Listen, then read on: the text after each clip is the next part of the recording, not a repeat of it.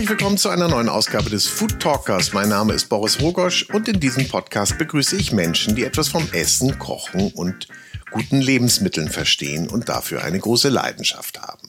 Eine große Leidenschaft für alles Süße hat mein heutiger Gast und das ist Chefpatissier Marco De Andrea aus dem Hamburger Luxushotel The Fontenay.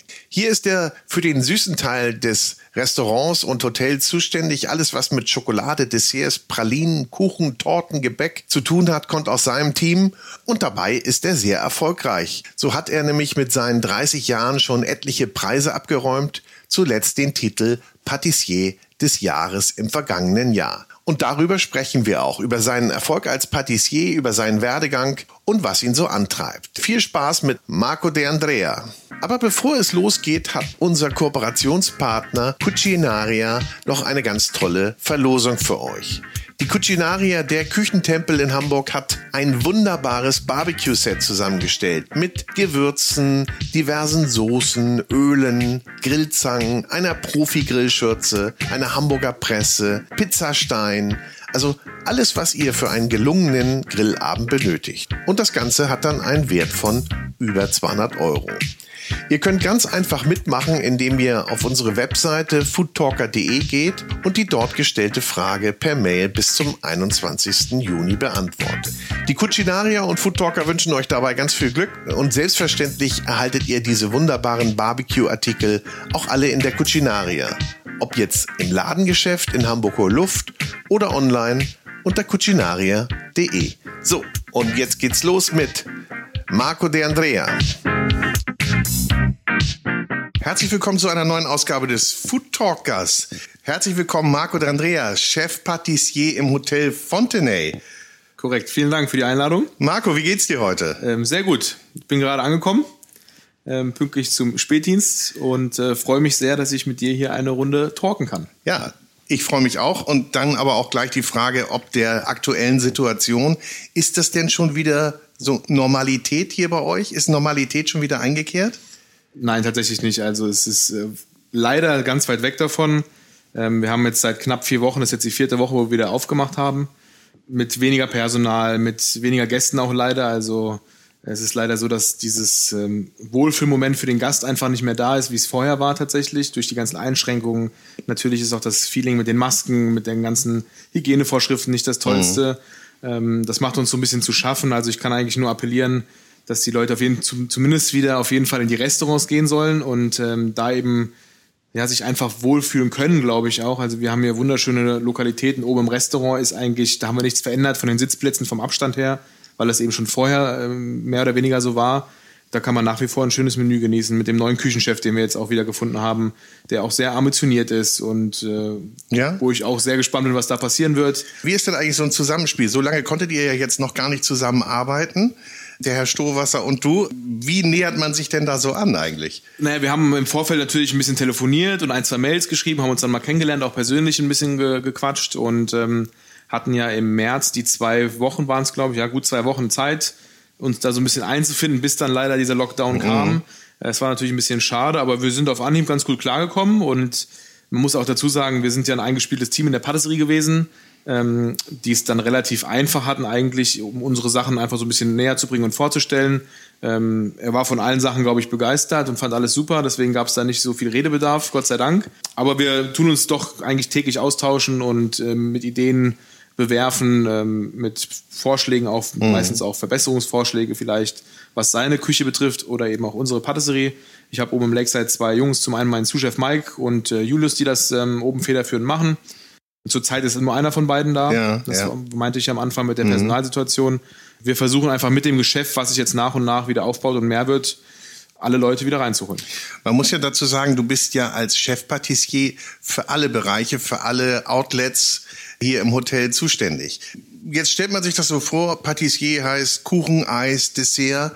Aber sag mal, was das so alles umfasst. Genau, also ich fange mal an, wir sitzen ja in einer Suite hier äh, bei uns im Hotel und damit geht es eigentlich los, wenn der Gast kommt. Wir haben äh, unsere Treatments, die ganz individuell sind auch, äh, verschiedene, ich nenne es mal Kategorien einfach, verschiedene Gäste.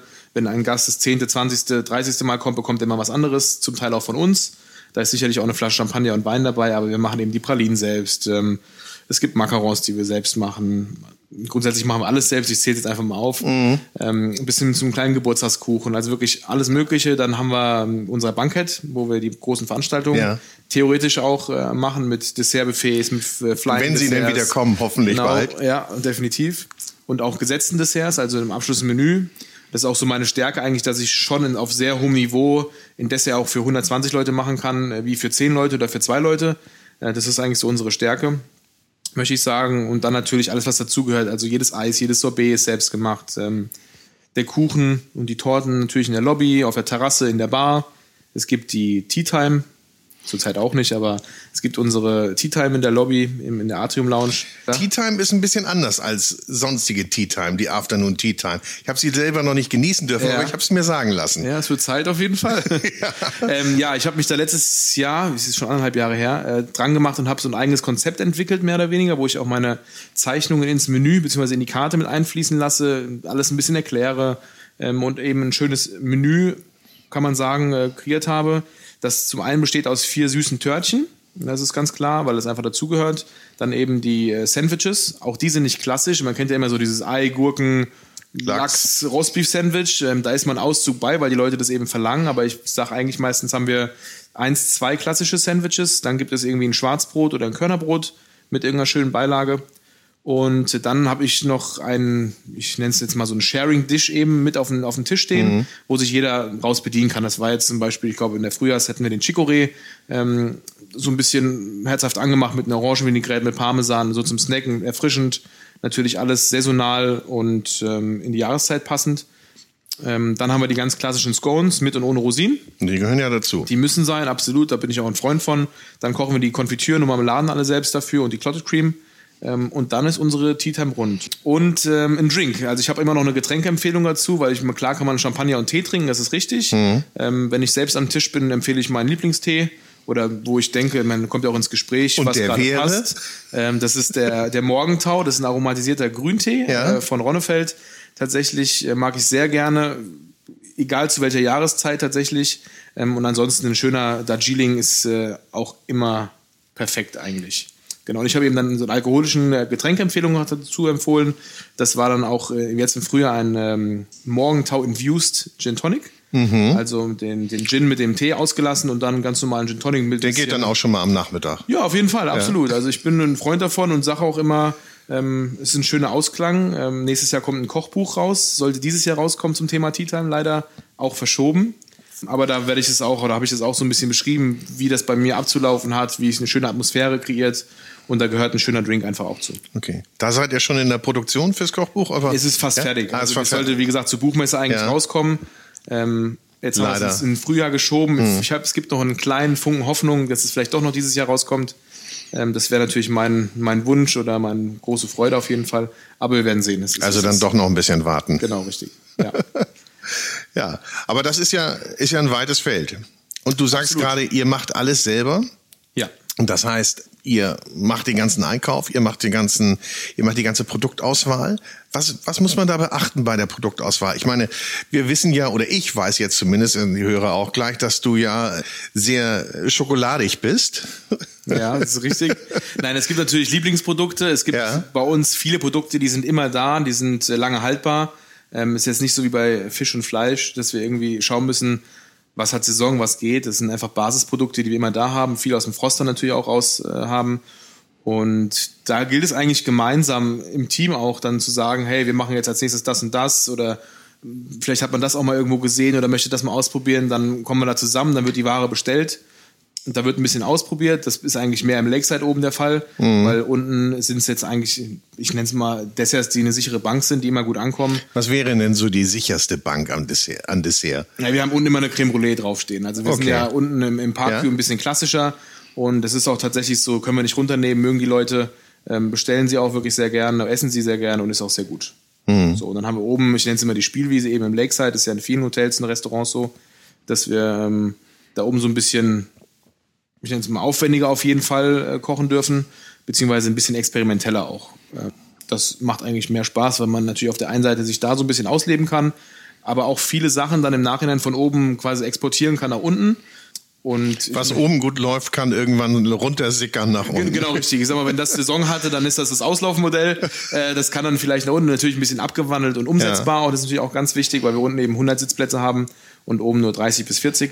Ähm, da muss man natürlich schon achten und die, Das die heißt- Abläufe sind ganz anders. Und die Kunst am Teller ist dann so ein bisschen reduziert, Absolut. etwas, ein etwas wenig verspielter runtergefahren. natürlich äh, Ja. Als äh, unten dann, ja. Genau. Du sagtest gerade, das Produkt kommt aus dem Froster. Ist, wenn ich jetzt mal an, an äh, Früchte denke, können die ruhig gefroren sein? Ist das nicht das, das Ding? Oder na gut, natürlich nicht die Himbeere, die jetzt oben schön äh, in voller Gestalt sich präsentieren Absolut, soll, ja. aber so für Mark und Marmeladen und so Genau, weiter. also wir haben ja oder Konfitüre. Fruchtpürees kaufen Ja. wir ein. Ähm, das ist so der ein großer Teil, der aus dem Froster kommt. Und wir haben eben in der Patisserie den Bonus, dass wir viele Sachen vorbereiten können oder Mhm. auch frieren müssen, um sie weiter zu verarbeiten. Das macht uns natürlich die Arbeit sehr leicht äh, beim Finishing. Deswegen haben wir beim Finish auch noch ein bisschen hier noch eine Ecke und da noch eine Ecke, weil es einfach zeitaufwendiger sein darf, weil wir die Vorbereitung eben gut vorbereitet haben. Mhm. Genau. Was war jetzt die Ursprungsfrage, überlege ich gerade. Froster, ja genau. Dann gibt es natürlich noch die, die Bärengeschichte, was du gesagt hast, Obst, Ja. also ganz klar, alles, was auf den Kuchen, auf den Tadler draufkommt, das ist natürlich alles frische Ware. Ähm, aber wir haben durchaus die ganzen TK-Beeren im, im Froster. Wir haben für den Apfelkuchen auch äh, teilweise Apfelwürfel für die Masse schon, dass wir eben da nochmal ein bisschen mehr Apfel reinkriegen, dass wir nicht jeden Morgen Äpfel äh, in kleine Würfel schneiden müssen. Ähm, da helfen wir uns auch. Wir machen sehr viel ähm, Auszüge aus Beeren, also wir mikrowellisieren die quasi und dann haben wir diesen puren Saft. Jetzt natürlich in der Erdbeersaison super, weil wir die ganzen gammeligen Erdbeeren im Sinne von matschig und nicht mehr schön auf ein Törtchen drauf eben nehmen und einfrieren. Und die vakuumieren wir Überreifen haben ja auch eigentlich das Absolut. beste Aroma. Genau, ne? richtig. Das, das spielt uns voll in die Karten. Und die lassen wir dann eben aus, haben diesen puren, ganz klaren, der ist wirklich durchsichtig, der Saft, Ja. Mhm. der nur nach Erdbeere schmeckt und den verarbeiten wir dann weiter als Beispiel. Das geht natürlich mit den meisten Obstsorten und ähm, ist eine Win-Win-Situation. Klingt gut. Ja. Seid ihr denn regional und saisonal da abhängig oder sagt ihr, okay, wir haben natürlich, wir holen uns natürlich, was vor der Haustür ist, aber im Winter geht's halt nicht, ne? Da muss man auch mal woanders. Absolut. Also ich bin jetzt kein Freund, der sich auf dieses Saisonale und irgendwie im Umkreis von Bauern und so weiter, das ist nice to have in den Monaten, wo es Sinn macht. Aber es gibt dann eben auch Monate oder Wochen, wo es einfach keinen Sinn macht und dann kommt die Ware aus Übersee und wo man die beste Ware einfach herbekommt. Darum geht's, glaube ich. Es geht nicht darum, auf Krampf irgendwo Ware zu verarbeiten, nur weil man eine Geschichte erzählen kann, weil es der Hans Fritz um die Ecke ist oder da. Das ist cool, das machen wir auch teilweise. Ähm, aber es geht einfach nicht das ganze Jahr. Ja, also wenn Es schränkt passt. uns zu sehr ein einfach. Ja klar. Ich meine, man hat das alte Land vor der Tür, wenn es da Genau. passt. Und da, Im Sommer perfekt, brauchen wir nicht drüber reden. Jetzt Holst die Äpfel daher, Genau so klar. ist es, ja. Mhm. Aber der Gast will natürlich auch das ganze Jahr über Eben. verwöhnt werden. Jetzt kommen die Himbeeren aus Deutschland, äh, in drei Monaten kommen sie aus Spanien und dann weiß der Geier, wo sie herkommen. Was ist denn deine, deine liebste Frucht, die du verarbeitest? Also ich kaufe schon Himbeeren. Himbeeren, Rhabarber, Passionsfrucht, alles, wo so ein bisschen Säure mit drin Ja. ist. Äh, Johannisbeere, das sind so eigentlich dann die Exoten dann auch auf jeden Fall auch. Das ist mehr so ein Ding, was ich echt im Winter gern nutze. Mango ist eine geile Flugmango aus, aus Peru zum Beispiel, das mehr geht nicht. Also so ein richtig fettes Teil ist schon. Mhm. Aber da kann man auch schon Fehler machen ne, beim Einkauf. Also als Endverbraucher, ich meine, ich habe schon, glaube ich, häufig daneben gelangt, wenn ich eine Mango gekauft habe. Ja, absolut, absolut. Sag, wir haben ja den Bonus, wir haben unsere Gemüse- und Obstlieferanten, die wissen, was wir wollen. Äh, Die schicken uns auch nichts, was wir nicht von vornherein nicht mögen würden. Oder wenn dann nur einmal. Genau, richtig. Das machen sie auf jeden Fall kein zweites Mal. Und wenn man bei einer Mango zum Beispiel ist, immer dieses, dieses Anfassen und Riechen einfach. Ne? Also wenn man eine schöne Mango in der Hand hat und oben an dem, an dem Stiel, an dem Pinüppel einmal riecht, dann sollte dieser Mangoduft schon wirklich einem entgegenkommen. Dann sollte sie sich nicht auch ganz fest anfassen, sondern schon etwas äh, weicher sein. Ist auch mal ein bisschen assi, wenn man im Supermarkt steht und die ganzen Mangos da groß rumdrückt. Das macht man auch nicht. Macht man sich ganz beliebt. Genau, richtig. Ja, das Wie bei der die. Avocado natürlich auch Ja, immer. genau. Ist auch Oh, so ein ich- schönes oh, ich Thema, bin ja. durch. Ja, genau. Ähm, das ist eigentlich wichtig, ja. Ja. Ananas genau dasselbe, diesen ganzen Exot. Das muss einfach immer duften. Duften, äh, sich schön anfassen, nicht zu fest sein. Das geht eigentlich bei allem. Ist das eigentlich ein klassischer Weg, den du gemacht hast? Erst Kochlehre, äh, kommen wir gleich drauf. Du hast ja auf dem Sülberg Mhm. gelernt bei, bei Herrn Hauser und dann in die Patisserie zu gehen oder gibt's da auch andere? Also ich sag mal, es gibt drei Wege. Okay, erklär mal. Der, der erste Weg ist, glaube ich, so wie ich es gemacht habe, ähm, nur eine Kochausbildung zu machen und dann den Weg der Patisserie einzuschlagen.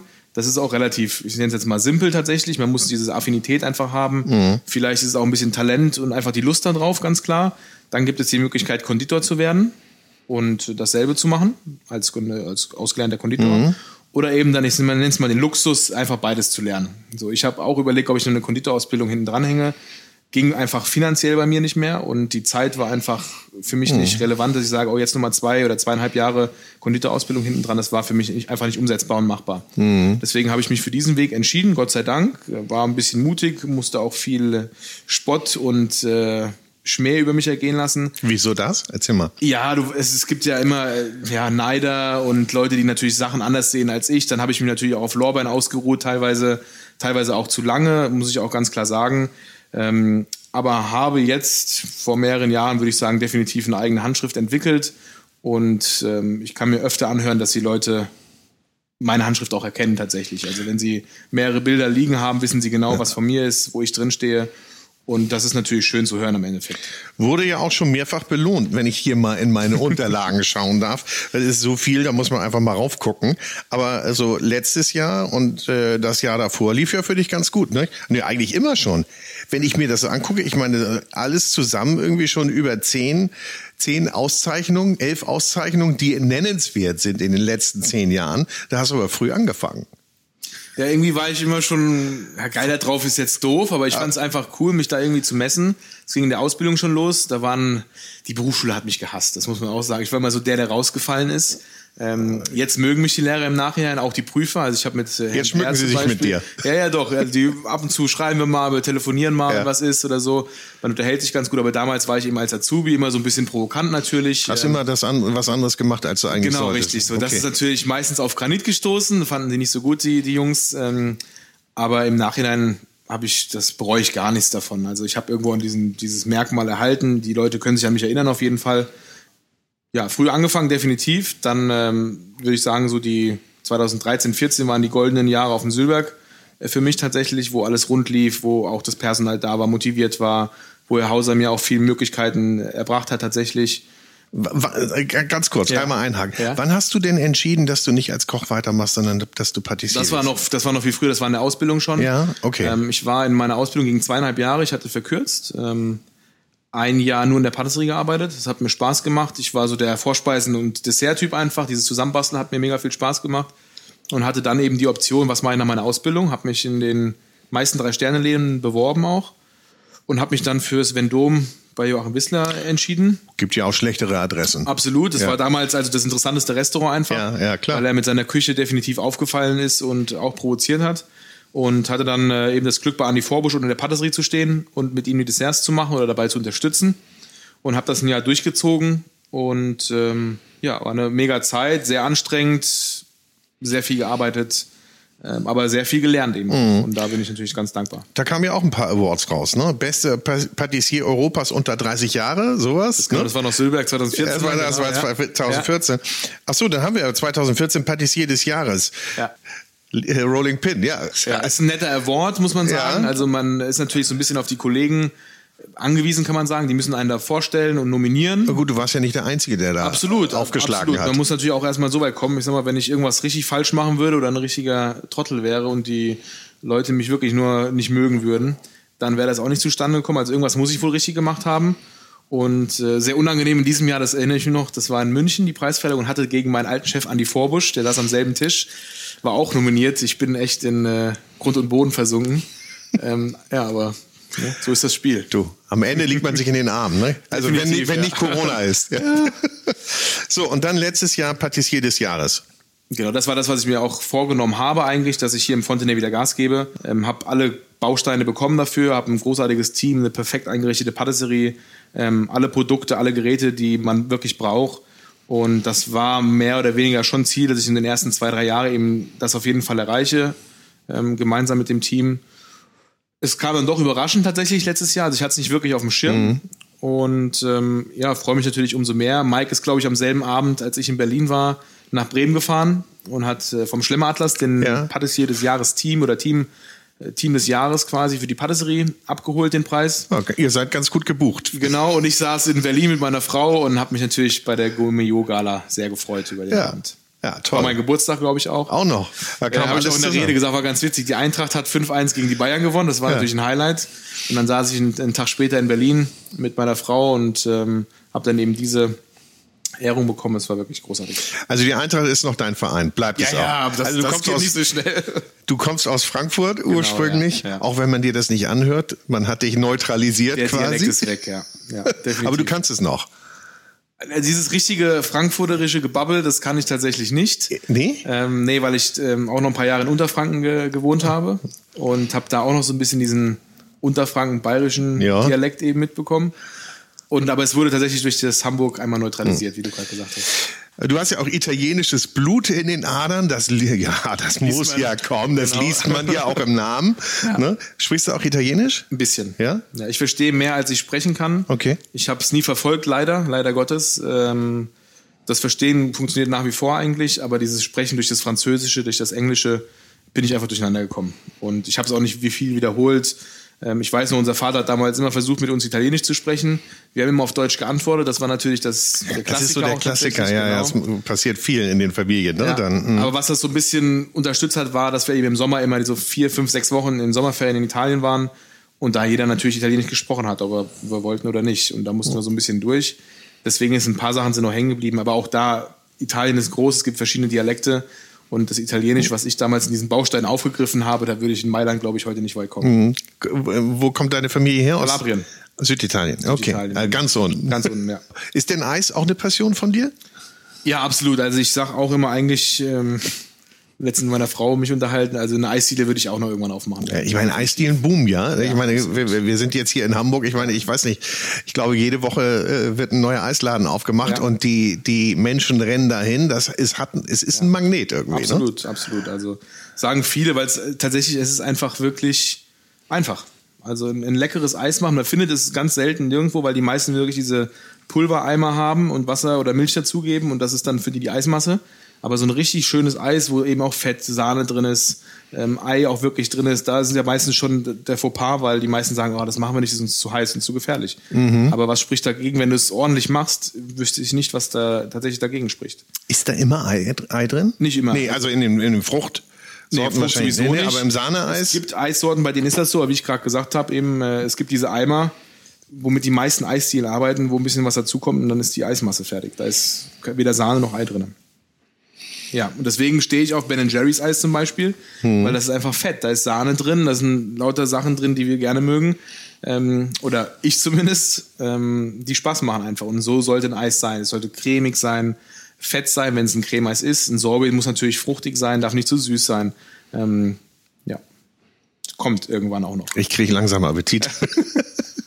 Wie muss denn das perfekte Dessert sein? Mit allem, was dazugehört. Also ich würde jetzt mal sagen, wir fangen oben an, also wir fangen im Lakeside an. Ja. Was muss da alles dabei sein in, bei so einem Dessert? Wo du sagst, das ist einfach mein, Also ganz da ist klar die meine Text- Unterschrift drunter. Ja, ganz klar natürlich die Tex- Texturen. Wir haben oben im Lakeside diesen Ring etabliert seit der Eröffnung tatsächlich. Also es gibt immer ein Dessert auf der Karte.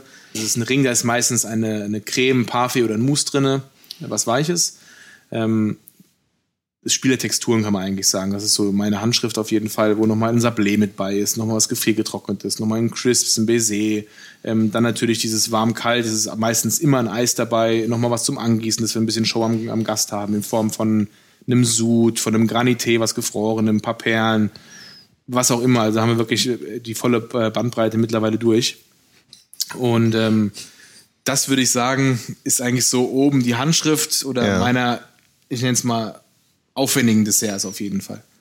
So, und ähm, wenn wir jetzt mal ein Stockwerk tiefer, beziehungsweise sieben Stockwerke tiefer gehen, dann sind es eben die klassischen Sachen. Ähm, wobei ich mich mit klassisch eigentlich nie zufrieden gebe. Wir fallen immer so ein bisschen raus, weil ich sage, ich kann nicht einfach nur ein Tiramisu in ein Glas machen. Das ist lecker, auf jeden Fall esse ich unheimlich gerne. Bestelle ich auch bei jedem Italiener, wenn ich essen bin. Aber es ist nicht das, was der Gast verdient, wenn er in so ein schönes Hotel kommt. Ähm, es ist auch ein Menü am Ende des Tages, ein schöner Abschluss muss daher.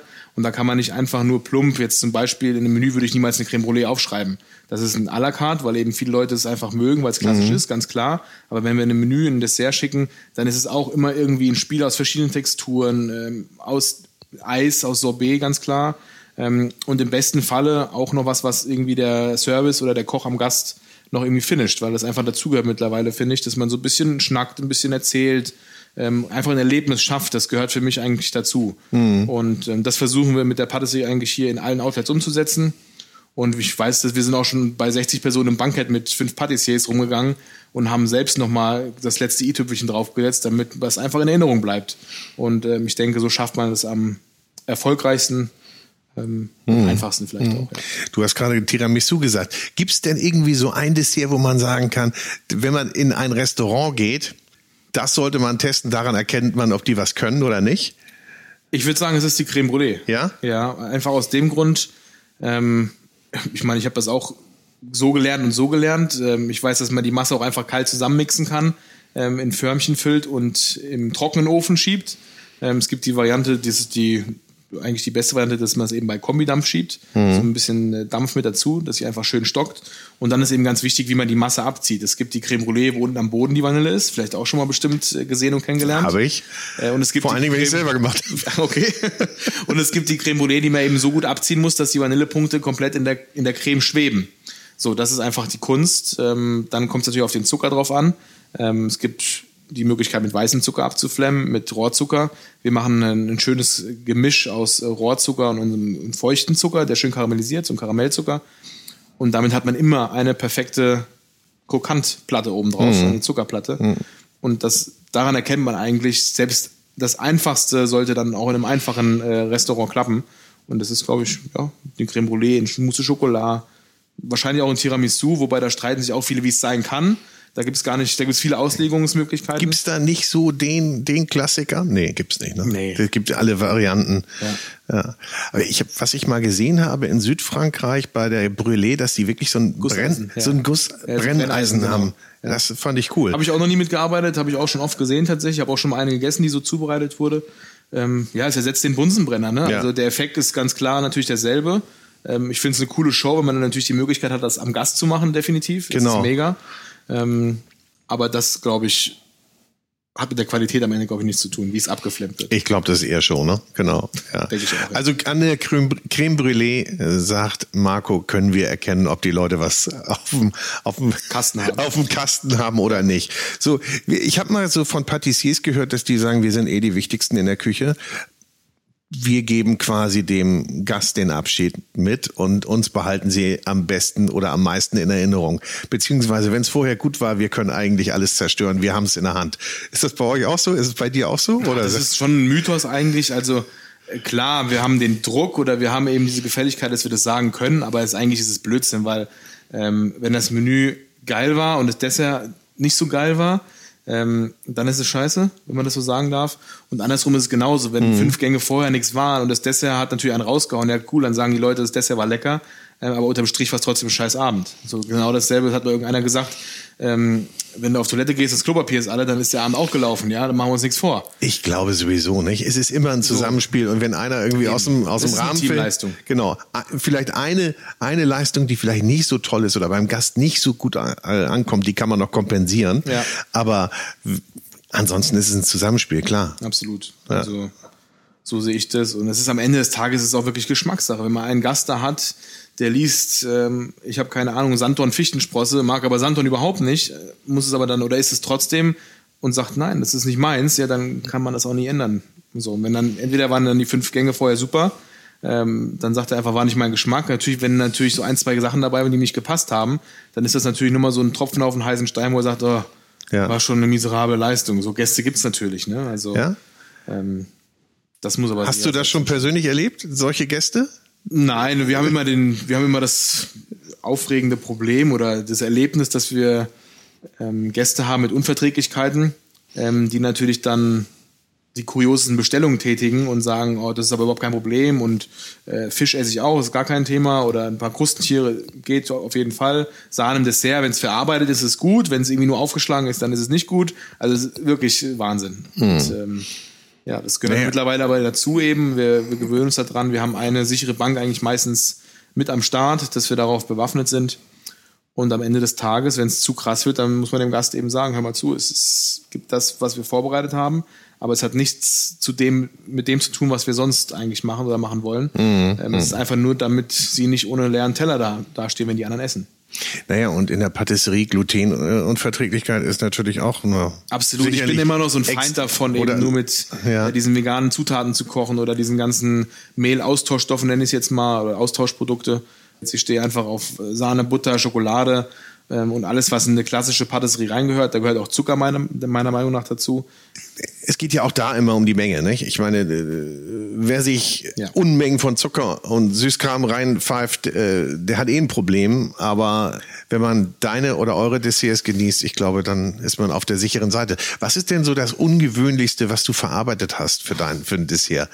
Oder was, ungewöhnlich was würde ich nicht sagen. Oder was der Gast ungewöhnlich empfindet. Du hast gerade von Fichtensprossen gesprochen und äh, ist das, ich meine, es ist ein Gang, Gang gäbe mittlerweile, aber so die ersten Male, ich glaube, so ein Gast ist dann immer noch ein bisschen überrascht, ne? Ja, aber mehr in Form von dem Produkt selbst als vom ja. Geschmack, weil unsere Herausforderung ist ja, das, das sehr lecker zu machen. Also ja. wir können natürlich, wir haben was mit Umeboshi-Pflaume schon gemacht, wie du sagtest, mit Santon, das ist auch ein Thema, klar kennt man in Hamburg, aber wenn wir bayerische Gäste haben zum Beispiel, die können damit gar nichts anfangen, mhm. weil sie es gar nicht kennen. Äh, das sind eben äh, Fichtensprossen zum Beispiel, was aber eigentlich ein neutraler, eleganter Geschmack ist, meiner Meinung nach. Ähm, es geht mir darum, das Produkt selbst, da ist oft Diskussionsbedarf, weil die Leute eben fragen, was ist das denn und wie, wie kommen sie da drauf und wo kommt man, wo bekommt man das her? Aber wir machen es eben dem Gast einfach, indem wir es so gut auf den Teller verpacken, dass es einfach lecker ist und gar nicht so viele Fragen in den Raum wirft.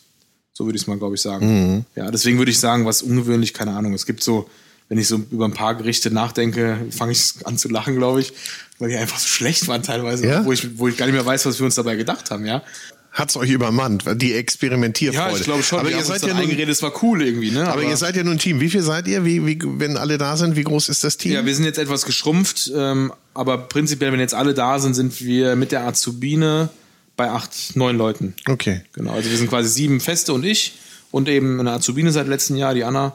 Ähm, ein Sonnenschein und das war irgendwie nötig auch, weil wir da auch jemanden brauchen, den wir so ein bisschen pushen können, mhm. ähm, weil es ja auch in ein paar Jahren irgendwie weitergehen soll und äh, die Berufsschule oder der Verband, die tun nicht wirklich viel, dass der Job interessant ist und ähm, das ist unser Job, unser Job.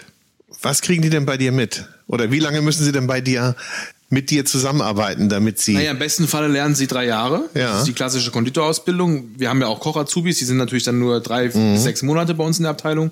Ähm, aber wir haben jetzt eine komplette Konditor-Azubine, die ähm, darf auch nicht ich ausbilden, weil ich keinen Konditor habe.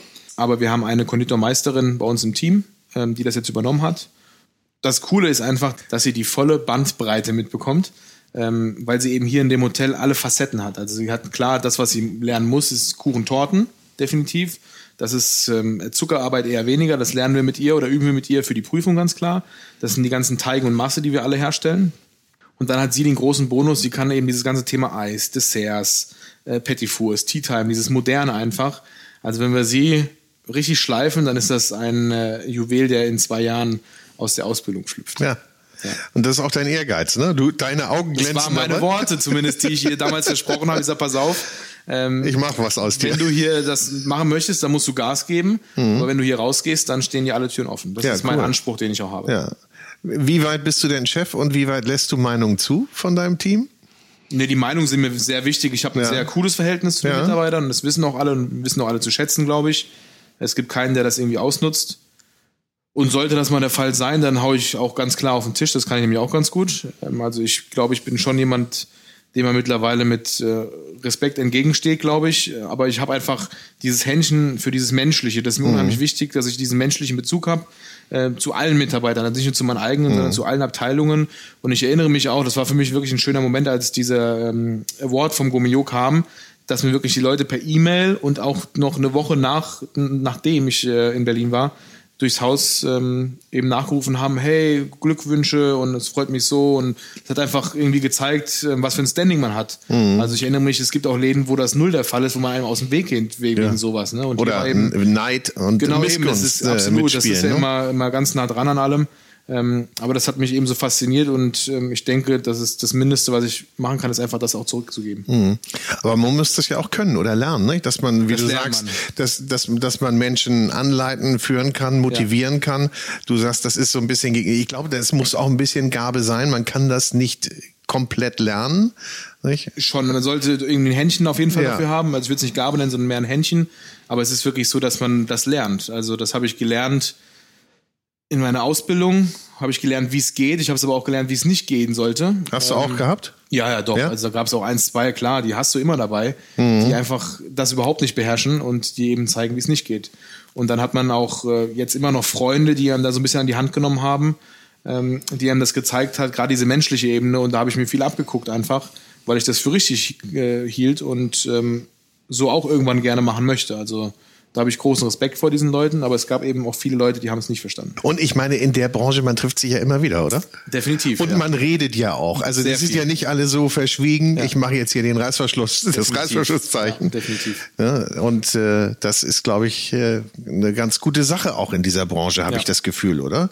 Dass man so. das kann einem zum Verhängnis auch werden. ne? nee, nee, Also- ich meine, aber wenn man gut miteinander ist, dann Definitiv. ist es, ja. Ja, es ist schon ein Geben und Nehmen, man hilft sich gegenseitig, ganz klar. Aber wenn man natürlich auch einen auf der Abschlussliste hat, dann äh, kann man auch ein bisschen lästern. Ne? Gibt es genug Leute, die das machen. Ja. Ist denn das jetzt dein Traumjob, den du hier hast? War, hast du darauf so hingearbeitet, hast gesagt, so, so ein Gourmet-Restaurant, andere, so Groß, Großveranstaltungen, beziehungsweise ähm, Afternoon Tea und all das. Ich meine, das ist ja, da kannst du ja voll aus dem Vollen schöpfen. Das ist ja die volle Bandbreite. Ja, also ich will schon sagen, dass das jetzt mein Traumjob tatsächlich ist, weil eben diese vielen Facetten mich bereichern und auch glücklich machen. Ich könnte mir nicht vorstellen, in einem Restaurant mit 30 Sitzplätzen jeden Abend zu stehen und jeden Abend das Dessert zu machen. Das wäre mir auf Dauer, glaube ich, zu langweilig, muss ich sagen. Also klar kann man natürlich dann hergehen und sagen, man probiert natürlich jeden Tag was aus, macht was Neues. Aber das ist nicht das, was ich machen möchte. Also mir gefällt es sehr, mit den Kollegen zu arbeiten, mit Gästen Kontakt zu haben. Also es gibt natürlich auch die Leute, die in der Küche stehen und froh sind, wenn sie niemanden sehen müssen. Ich bin mehr so der Typ, der gerne nach vorne geht, rausgeht. Oh, hört man das, gar nicht. Das, das direkte Feedback zu den Gästen eben hat. Ähm, und das macht mich auch so ein bisschen aus, glaube ich. Ne? Ja. Also viele mögen das auch. Klar hat man auch mal Leute dabei, die das nicht mögen. Haben wir auch oben im Gourmet-Restaurant mal einen Vierertisch gehabt, weiß ich noch. Die hatten da überhaupt keinen Bock drauf und die haben mich das auch spüren lassen tatsächlich. Aber ansonsten habe ich eigentlich immer einen Smalltalk. Meine Jungs in der Küche beschweren sich dann mal, wenn ich oben bin, dass ich ewig brauche, bis ich wieder drin bin. Da habe ich dann die Zeit vergessen, weil man so ein bisschen ins immer so viel. kommt. Genau. Ähm, aber das ist das, was, was mir einfach Spaß macht. Eben diese verschiedenen Outlets, dieses große, umfangreiche. Also nicht nur eins richtig gut zu machen, sondern eben fünf, sechs, sieben verschiedene Sachen richtig gut zu machen. Gemeinsam mit dem Team. Also ich könnte mir auch nicht vorstellen, nur mit zwei Leuten zusammenarbeiten, weil das ähm, ist für den Austausch nicht gut, glaube ich. Also umso mehr Leute du bist, umso Besseres und Größeres kannst du, glaube ich, erzielen und erreichen. Was kann man denn dir von dir in der Zukunft erwarten? Also Kochbuch haben wir gehört, hoffentlich dieses Jahr noch, möglicherweise erst nächstes Jahr, Genau. dann müssen wir noch ein bisschen warten. Ja, also das wird richtig gut auch, glaube ich. Ähm, da freue ich mich drauf. Ansonsten, ja, wenn man mich fragt nach meinen Zielen, ich, du hast es gesagt, irgendwie die Liste ist schon so groß. Eigentlich habe ich schon alles und könnte mich zur Ruhe setzen, aber ich bin erst 30 Jahre. Ähm, so wie es jetzt läuft, ist es wirklich super. Klar, immer noch eine Steigerung nach oben, immer noch einen draufsetzen, immer noch sich weiterentwickeln, ganz klar. Und auch meine Mitmenschen weiterentwickeln, ob es jetzt im Job ist oder auch natürlich zu Hause ist. Ähm, das ist ganz wichtig und da habe ich noch ein paar Jahre Bedarf, glaube ich. Und dann wird man sehen, wohin die Reise geht. Also es gibt, ich sage immer aus Spaß, irgendwann mache ich noch eine Pizzeria auf, irgendwann mache ich noch eine Eisdiele auf. Das sind so Sachen, habe ich Bock drauf, aber da muss das Richtige kommen. Also es macht jetzt nicht äh, Sinn, auf Krampf irgendwas zu suchen und dann alles äh, wegzuschmeißen. Es könnte mir auch super vorstellen, dass das vielleicht auch in Kooperation mit dem Hotel irgendwann was wird. Also wir haben hier eine super Plattform. Da sind alle, alle Wege offen. Ich fühle mich hier super wohl. Das ist wirklich ein wundervolles Haus, was mit den Mitarbeitern wirklich super umgeht. Das ist ganz wichtig. Es ist so viel durch die Presse gegangen, so viel Blödsinn auch. Und ich werde dann immer wütend, wenn ich sowas höre, weil es einfach wirklich Bullshit ist. Ja? Also ich habe seit meinem, jetzt bin ich 13 Jahre im Job, noch nie einen Betrieb gehabt, der sich so gut um seine Mitarbeiter kümmert. Und da bin ich von überzeugt.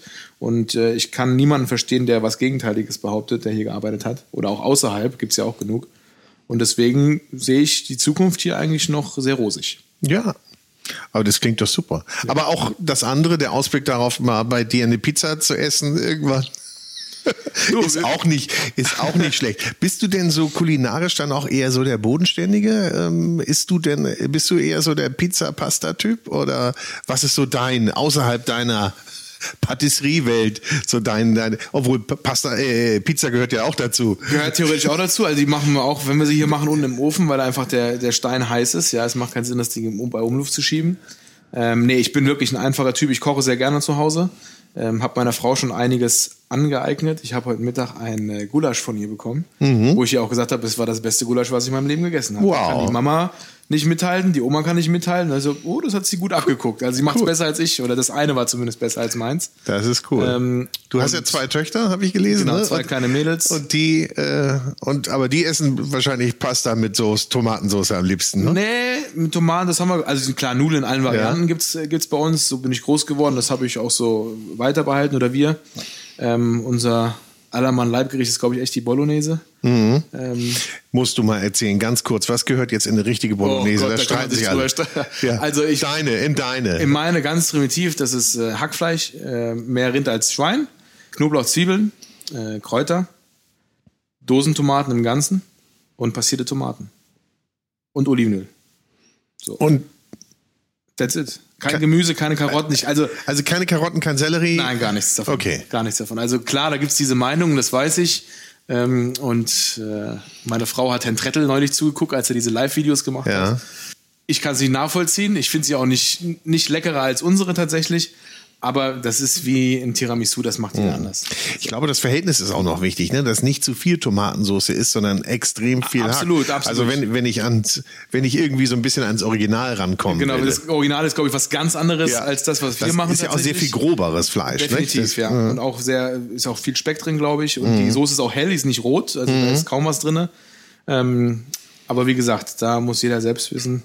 Meine Mädels zu Hause finden sie super. Meine Frau kocht sie mittlerweile auch so Äh, wie das ist die. Hauptsache. Und äh, Das ist die Hauptsache. Genau. Jetzt müssen wir aber nochmal von der, also jetzt müssen wir nochmal zur Nachspeise kommen. Ja. Ne? Also wir müssen nochmal zur Clotted Cream kommen. Ja. Und kannst du, ja, kannst du uns einmal sagen, wie man Scones macht oder ist das zu schwer?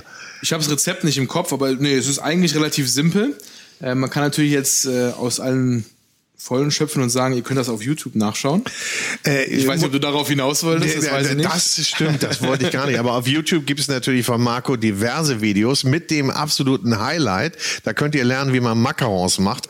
Aber man kann auch sehen, was, äh, ja, machst du Scones? Machst du auch? Scones äh, gemacht. Tiramisu? Tiramisu nicht, es Nee, ist wirklich ein, ein, ein paar einfach. Videos, das- ich will mich Ja. damit gar nicht rühmen, das haben wir irgendwann mal gemacht, weil es die Nachfrage gegeben hat. Jetzt ist es wieder auf Pause, weil es doch sehr aufwendig ist, das kannst du sogar mit deinem Podcast bestätigen. Ähm, ja, also Scones ist relativ simpel, man braucht, es gibt auch da verschiedene Varianten, ganz klar. Wir haben eine schöne Variante ähm, mit Mehl, Butter, ein bisschen Zucker, Backpulver, Milch, das war's. Wichtig ist, dass man den Teig nicht zu sehr knetet. Ähm, es ist wie beim Mürbteig, wenn man den zu viel knetet und zu viel Handwärme auch abgibt, Okay. ähm, dann wird er zu, zu ähm, kompakt. Der soll schön mürbe bleiben und soll eben auch aufbrechen und schön fluffig innen drin sein. Das ist ganz wichtig. Ähm, ich habe auch mal gesehen, es gibt so einen Scones-Kneter. Kennst du das zufällig? Nee, hab ich Äh, ist wie so, ein, wie so ein Schlagring, kann man sagen. Ja. Unten aber mit zwei Riemen dran, den man quasi Metall eben so durchknetet. habe ich mal gesehen. Ja, jetzt weiß ich. Genau. Mhm.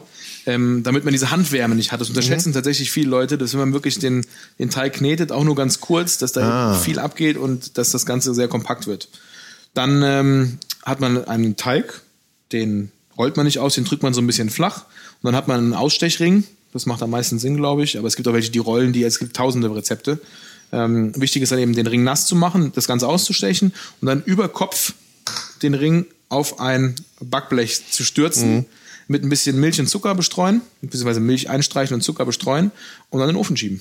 Teig muss nicht ruhen Gar oder nichts, sonst nichts. Also gleich geht ist wirklich super simpel. Kriege ich also das- relativ schnell hin. Genau, dann kann man das Ganze natürlich nur abwandeln. Das, wir machen auch noch klassisch Rosinen mit rein. Mhm. Was auch sehr lecker ist, ähm, sind natürlich die kleinen Schokodrops mit in den Teig zu machen, das Ganze zu backen und dazu eine schöne selbstgemachte Zitrusmarmelade. Das ist ein Kracher. Mm. Ja. Mm. So, jetzt müssen wir die Clotted Cream machen. Achso, wie lange sind die im Ofen, die Scones? Eine Viertelstunde. Viertelstunde. Viertelstunde, 20 Minuten, je nachdem natürlich, Ja. was das für ein Ofen ist. Ähm, goldbraun, Ofen frisch und dann kommt die Clotted Cream drauf, ein bisschen Marmelade. Wie viel Temperatur hattest du gesagt schon? 180. 180. 180, 190 Grad. Umluft. Genau. Sehr 15 gut. bis 20 Minuten und dann ist das, glaube ich, eine schicke Sache. Und Clotted Cream, ansonsten kriegt man sie aber auch hier bei dir. Ne? Man Absolut, kann, genau. Ich würde sagen, einmal selber backen und dann hierher kommen. Ja, genau, und vergleichen. Ne? Und ist- wenn sie ist besser gut. sind, Marco welche vorbeibringt. Ja, genau, das ist geil. Das ist gut. Das müssen wir so machen. Äh, genau, dann passend dazu Clotted Cream. Es gibt die einfache Variante, man kauft äh, ein Glas Clotted Cream. Ein guter Supermarkt hat's mittlerweile, ansonsten muss man irgendwie zum Delikatessenladen, Frischparadies, die haben es auf jeden Fall. Bei Boostfood bestellen online, das weiß ich, geht auch. Ähm, oder man macht sie selbst. Wichtig ist, man braucht fette Sahne. Also ich sag mal 33 Prozent mindestens, cooler ist 35 Prozent. Ähm, gibt die Sahne in eine Auflaufform hat den Ofen auf 200 Grad angehabt, ähm, schiebt dann diesen, diese Auflaufform mit der flüssigen Sahne in den Ofen. Entweder macht man ihn sofort aus Mhm. und macht die Tür zu und lässt das Ganze bis zum nächsten Tag stehen. Oder man, ich mache das immer noch so 10 Minuten, lasse ich es mitbacken bei 200 Grad und mache dann den Ofen aus, weil dann folgendes passiert. Es bildet sich oben diese Fettschicht, die karamellisiert so ein bisschen. Bei 10 Minuten länger im Ofen karamellisiert sie natürlich etwas mehr. Ähm, dann nimmt man das am nächsten Morgen aus dem Ofen raus und hat das Ganze nochmal etwas in den Kühlschrank zu stellen, bis sich diese Fettschicht oben absetzt. Also man hat dann unten, ich nenne es mal, es ist keine wässrige Konsistenz, aber eine milchigere Konsistenz, sie ist dünner und oben hat sich dieser Fettschmierfilm abgebildet, den man dann vorsichtig mit einem Löffel abnimmt und das Ganze nennt sich dann Clotted Cream. Ähm, die nicht industrielle Variante, sage ich mal. Und das ist pure aber- Fett. ja. Ähm, ich mag es deshalb mit diesen Karamellstückchen, ist es Mhm. ziemlich lecker, weil man eben, wenn man das verrührt, nochmal so ein klein, äh, kleines Stückchen im Mund mit hat, was einen etwas anderen Geschmack hat, finde ich ganz geil. Und ja, das war es eigentlich schon. Das klingt einfach, ne? Also Gut, über Nacht ist natürlich oder ja. es ist ein bisschen aufwendig, beziehungsweise aufwendig gar nicht, es dauert einfach nur lange. Ähm, aber wenn man davon mal so ein kleines Gläschen im Kühlschrank hat, so ein Weggläschen, ähm, dann hält sich das auch ein paar Kann man Tage. immer ein bisschen dran naschen auch, So nicht? aus. Also die Ration Fett kriegt man ja, dann da genau, weg. richtig, ja. Das ist das pure Fett. Hab ich schon gefragt, ob es irgendwas gibt, was bei dir nicht ins Dessert kommen würde? Hast du nicht? Ich weiß wahrscheinlich, wo du hinauf, äh, weiß- hinaus ich, ich will willst. auf gar nichts hinaus. Ich- ähm, es wird kein pures Gemüsedessert irgendwie geben. Nee. Also es gab Kollegen, die haben was gemacht. Das ist auch völlig berechtigt gewesen. Das war super interessant. Mhm. Man kann damit in Aromen super gut spielen, glaube ich. Auch dieses Thema Zucker natürlich mega aufgreifen. Ähm, ist aber nichts für mich. Habe ich erstens keinen Bock drauf. Zweitens weiß ich, dass unsere Gäste da keinen Bock drauf haben. Und drittens, ja, gibt's nichts. Das reicht ja, glaube ich, auch. Das reicht. Das ist äh, Argument genug. Aber das heißt schon, der Gast spricht das letzte Wort. Wenn es beim Gast nicht ankommt, du sagst nicht, ich will euch hier umerziehen oder ich will Absolut. euch sagen, was der geilste heiße Scheiß ist gerade. Und das ist auch meine, meine Linie irgendwie. Es würde keinen Sinn machen, wenn ich mich hinstelle und das mache, weil das nicht ich bin. Ich kann dann mich weder mit identifizieren, noch macht es mich aus, noch glücklich. Und deswegen kommt es für mich nicht in Frage. Also im besten Fall ist Schokolade mit dabei, das mag ich sehr gerne, aber das muss nicht immer sein. Ähm, und dann eben, wie ich es einfach am Anfang erklärt habe, wie sich das zusammensetzt. Was ist denn für dich die beste Schokolade? Kann man das sagen? Jein. Also verschiedene, glaube ich tatsächlich. Ich habe eine Firma, das ist Michel Cluzel, wo ich sage, das ist einfach, die verstehen, was sie machen. Die haben mir letzte Woche die neuen, äh, vier neue Schokoladenkuvertüren, äh, haben sie mir zugeschickt. Äh, Bio. Die gehen jetzt, also die haben eine Range, natürlich biologisch ähm, angebaut und hergestellt. Und was ich einfach faszinierend finde, ist die Verarbeitung. Also äh, klar, die, die Produkte bzw. die Rohstoffe sind meistens dieselben, aber auch da natürlich, wo sie herkommen, ganz wichtig. Zumindest bei den Kakaobohnen. Ähm, sie verwenden kein Sojalecithin, sondern nur Rapslecithin. Das ist auch schon mal ein großer Vorteil, glaube ich, Ja. für die Schokolade selbst. Nachteil beim Verarbeiten auch tatsächlich, weil du mit Sojalecithin natürlich viel schöner emulgieren kannst und viel schöner temperieren kannst auch. Das ist ganz wichtig. Ähm, das ist dann bei den Kollegen Kallebohm, Valrona schon ein bisschen einfacher tatsächlich. Aber der Geschmack ist einfach unfassbar gewesen wieder. Also sie haben eine 49-prozentige Vollmilchkuvertüre, was ja schon sehr dunkel ist. Aber man hat einfach dieses Herbe. Man denkt, es ist eine dunkle Schokolade Aber die mit ist einem schon schönen herb, ne? Schmelz. Ja. Genau, Mhm. einfach die Aromen sind so genial. Ähm, und da habe ich mich damals verliebt einfach. Also es ist schon ein paar Jahre her. Da war ich auch mal ähm, in der Domrep mit dabei. Auf so Kommen einer die, die Plantage. kommen von dort aus, aus Ja, die äh, verschiedene, verschiedene Länder.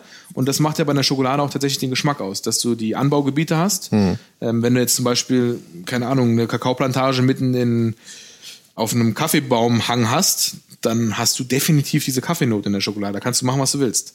So, also du schmeckst es raus. Und Mhm. in der Domrep, da kann ich natürlich sprechen, was da faszinierend war, war dieses Thema grüne Olive und Lakritz. Also man hat überall am Boden wirklich diese kleinen Süßholzpflanzen gesehen. Ah. Ja. Ähm, und das überträgt das sich überträgt den Geschmack tatsächlich. Ja, Ja, ja super. gibt es eine aus, die heißt Mangaro aus Madagaskar. Mhm. Da ist das Thema voll exotische Früchte. Ja. Also Mango, da hätte ich jetzt Vanille Irre. angenommen, dass, Ja, dass die irgendwie gut, neben dem Vanille. auch auf jeden Fall, aber da ist übertönt tatsächlich die Säure dieser, dieser Früchte. Und Mhm. ähm, das passiert eben beim Verarbeiten, beim Konchieren der Schokolade, ähm, was das Ganze so besonders macht. Kriegst du konventionelle Schokolade runter? Ja, Geht das? Jeden, doch, Ja? Kann man die essen? Definitiv. Okay, Also, also- also, nicht pur, sie ist dann verarbeitet. Ähm, und ich bin ein Freund von Haselnuss, generell Nüssen und diesen Praline-Massen. Ähm, auch von Cluzel. Ähm, auch da ist natürlich, hat sich so ein Erlebnis einfach eingeprägt, aber die verarbeiten die Haselnüsse einfach so perfekt, dass diese Pasten, die da rauskommen, dass wir mit denen gar nichts machen. Wir nehmen die, frieren die in kleine Kugeln ein Mhm. und hauen die in die Windbeutel unter die Creme. So, und wenn du dann den Windbeutel anschneidest, dann läuft dieses Praline daraus. Es ist einfach, du brauchst damit nichts machen mit dem Zeug. Es ist einfach so lecker und so phänomenal. Also jetzt kriege ich echt ja, ich langsam- muss nochmal, ich habe es versäumt tatsächlich, das geht auf meine Kappe, Nee. aber das holen wir nach. Äh, Es gibt, ein, es gibt einen Folgebesuch auf jeden Fall. teils. Aber sag mal, du hast gesagt, gesagt ja, präzise arbeiten. Muss man in der Patisserie präzise arbeiten? Also ich habe mal ähm, dabei äh, geholfen, Pralines zu machen. Mhm. Und äh, das fand ich schon ganz schön aufwendig, die, so die richtige Temperatur immer genau zu finden und dann noch die Lackierung und hier und da. Also das ist ja schon, sind ja auch schon viele, viele Prozesse. Ja, also es ist, Kochen ist einfach, sage ich immer. Ach so, jetzt Hau kommt. ich jetzt mal einen raus jetzt einfach. Kommt, jetzt, zum- weißt du, zum Schluss wird er noch mal frech. Nein, also die- Kochen, das verzeiht viel tatsächlich. Ja. Bei uns, wenn du einen Fehler gemacht hast, hast du einen Fehler gemacht. Dann ist Kannst nicht mehr ist zurückholen. Ist es hin. Du kannst es klar noch anderweitig verwenden. Äh, ganz klar, du musst es muss jetzt nicht in die Tonne.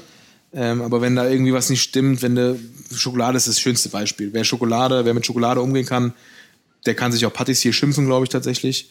Ähm, ansonsten ist es einfach schwierig. Ne, Man muss wirklich beim Eis, das ist noch ein bisschen, da kann man noch mal verzeihen. Ist, klar gibt es Massen und Sachen, die sind ähm, flexibler und einfacher, aber so die Sachen mit, mit Schokolade, mit Zucker, mit Torten, mit Rezepturen generell, wenn die Rezepturen nicht richtig abgewogen sind, dann, ja, dann ist es so. Dann musst du mit der Konsequenz leben. Ähm, Wie war der Satz? Kochen ist einfach. Kochen ist einfach. Einfacher. ja, ist gut, ist gut. kann ich mit leben. Wir, wir gucken mal also so ein bisschen polarisieren. da muss das aber ja unten drunter stehen Patissier im De Fontenay. Das ist, ja, äh, glaube genau, ich, noch ganz ja, wichtig. Sonst, genau. Die, äh, nee, ich, ich mache dann selber draus, die hohe Kunst ist, Kunst ist die ach Patisserie. so, okay. Ja? ja, okay. Das fühlt sich ja wieder so. Nee, nee, das ist schon wieder okay. Hochgestochen arrogant, das Nee, kann nee, das, sind, äh, das, das bist du ja eigentlich nicht, ne? Nö, glaube ich Nee, nicht. Also nee. ich habe ein Standing, ich habe eine Meinung, aber ich würde mich nicht als überheblich und arrogant Nee. darstellen. Auf Glaub jeden Fall bist du ein ganz sympathischer Typ, finde ich. Danke. Ja? Und damit würde ich es jetzt auch eigentlich belassen. Ja, das hört sich gut an. Marco D'Andrea aus dem Fontenay. Chef. Patissier hier und zukünftiger Pizza, Pizzeria-Besitzer. Das schreiben wir nochmal auf ein anderes Blatt Papier. Ja, aber genau, dann, dann machen wir den nächsten Podcast. Oder Eisladen oder ja, was auch immer. Ich habe keinen Druck. Nee, überhaupt nicht. Er fühlt sich hier sehr, sehr wohl und das merkt man auch. Ja, Ja, nicht, dass hier irgendwelche Nachfragen kommen. Nein, denke ich nicht. Marco, herzlichen Dank. Hat mir sehr viel Spaß Vielen gemacht. Dank. Danke sehr. So, ich hoffe, euch hat diese Food Talker Episode gefallen. Ihr hattet ein wenig Spaß dabei und ich freue mich natürlich über positive oder, naja, über jede Form von Feedback und Kritik. Und vergesst nicht, diese Folge des Food Talker Podcasts hörtet ihr mit freundlicher Unterstützung des großen Restaurant- und Hotelguides. Ein Guide für Gäste mit Information und Inspiration für Menschen mit Stil und Geschmack. Im Internet findet ihr den großen Guide unter www.der-große-guide.de. Und ich sage Tschüss, bis zum nächsten Mal.